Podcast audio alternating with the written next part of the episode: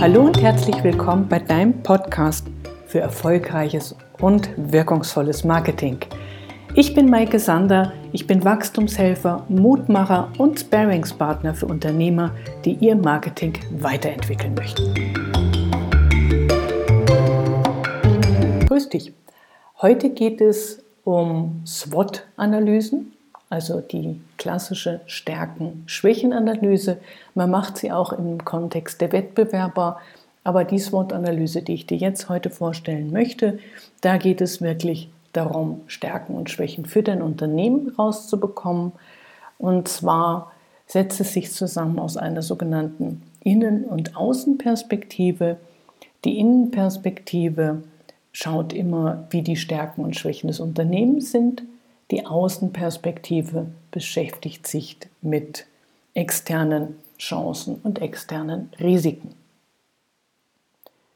Ja, wofür brauchst du eine SWOT-Analyse? Ja, um zielgerichtet strategisch vorzugehen und zu sagen, welche Stärken baust du aus, wo macht es Sinn, mittel- bis langfristig Schwächen auszugleichen, zu eliminieren, um Wettbewerbs kräftiger, wettbewerbsstärker, erfolgreicher am Markt agieren zu können.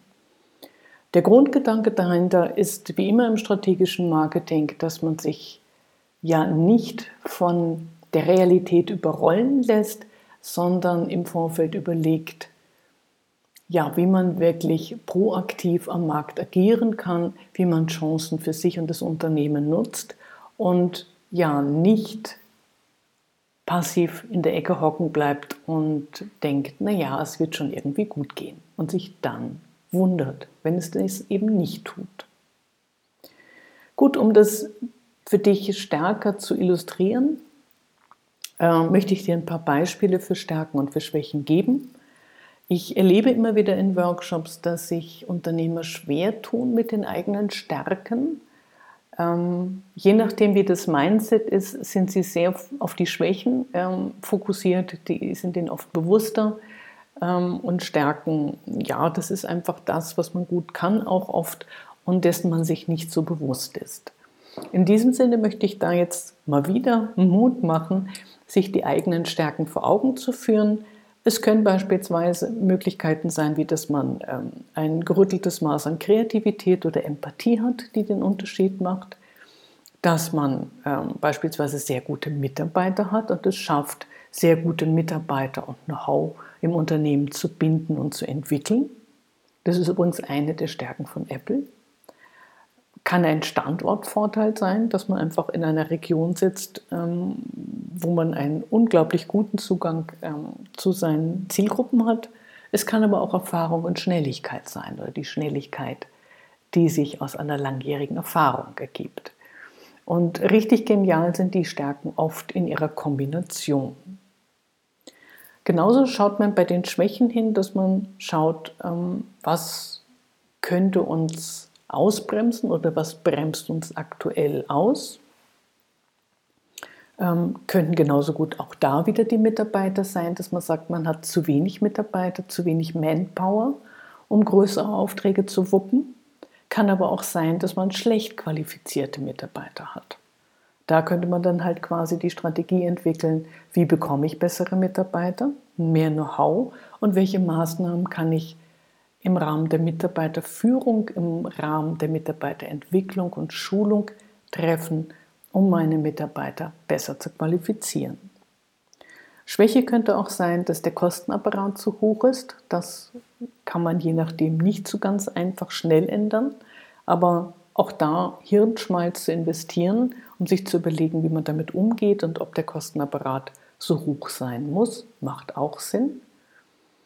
Und ja, Bekanntheit, mangelnde Bekanntheit, mangelnde Reputation, das sind oft so die Schwächen bei Existenzgründern. Schlechte Positionierung ähm, erwischt Unternehmen durch die Bank durch. Ähm, kann aber auch sein, dass Know-how fehlt oder der Vertrieb, kein Vertrieb da ist, ähm, das Marketing nicht greift und so weiter und so fort.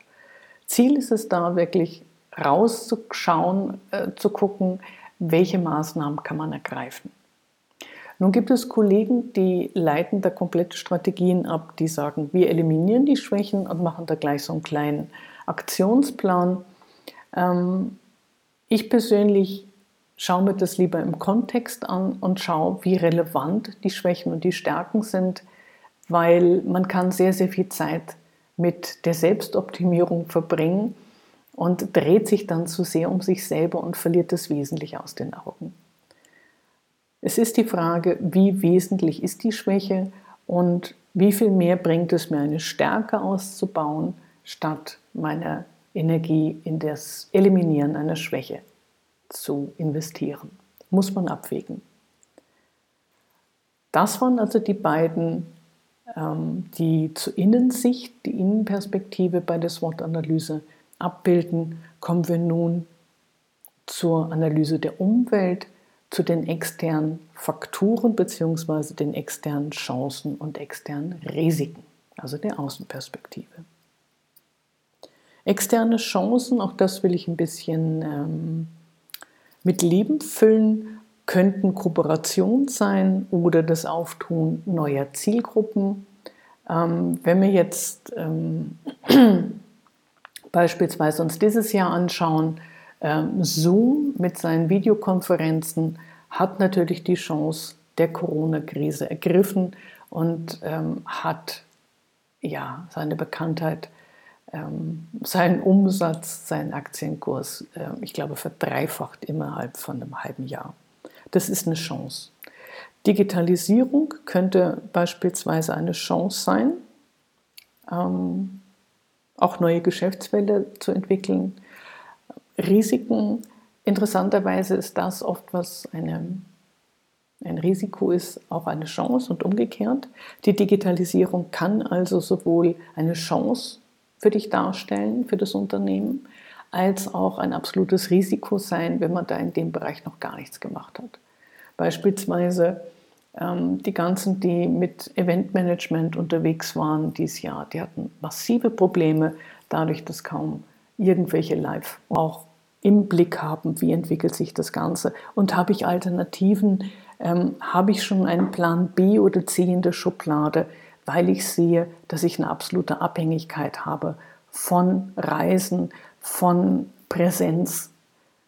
Ja, ja, genau. Also wir haben diese vier, das Ganze wird sozusagen in eine Vier-Felder-Matrix klassischerweise übertragen.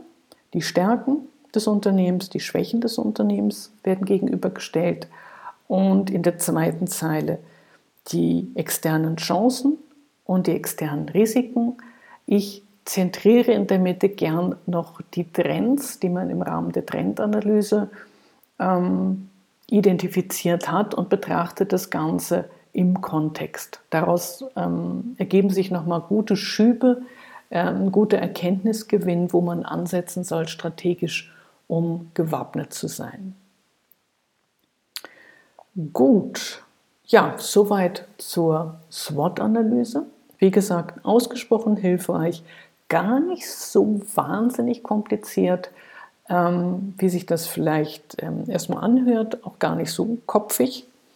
Ich werde unten in den Shownotes nochmal zwei Links äh, mit einfügen. Einmal zu einem kleinen Excel-Tool, was recht hilfreich ist, und das andere bei Canva eine kleine grafische Aufbereitung für diejenigen, die es hübscher brauchen. Und ja, freue mich wie immer auf Feedback, freue mich, wenn dir der Einsatz der SWOT-Analyse hilft, dein Unternehmen weiterzubringen, erfolgreicher am Markt zu sein und wünsche dir alles Gute. Bis dahin, deine Maike. Ciao.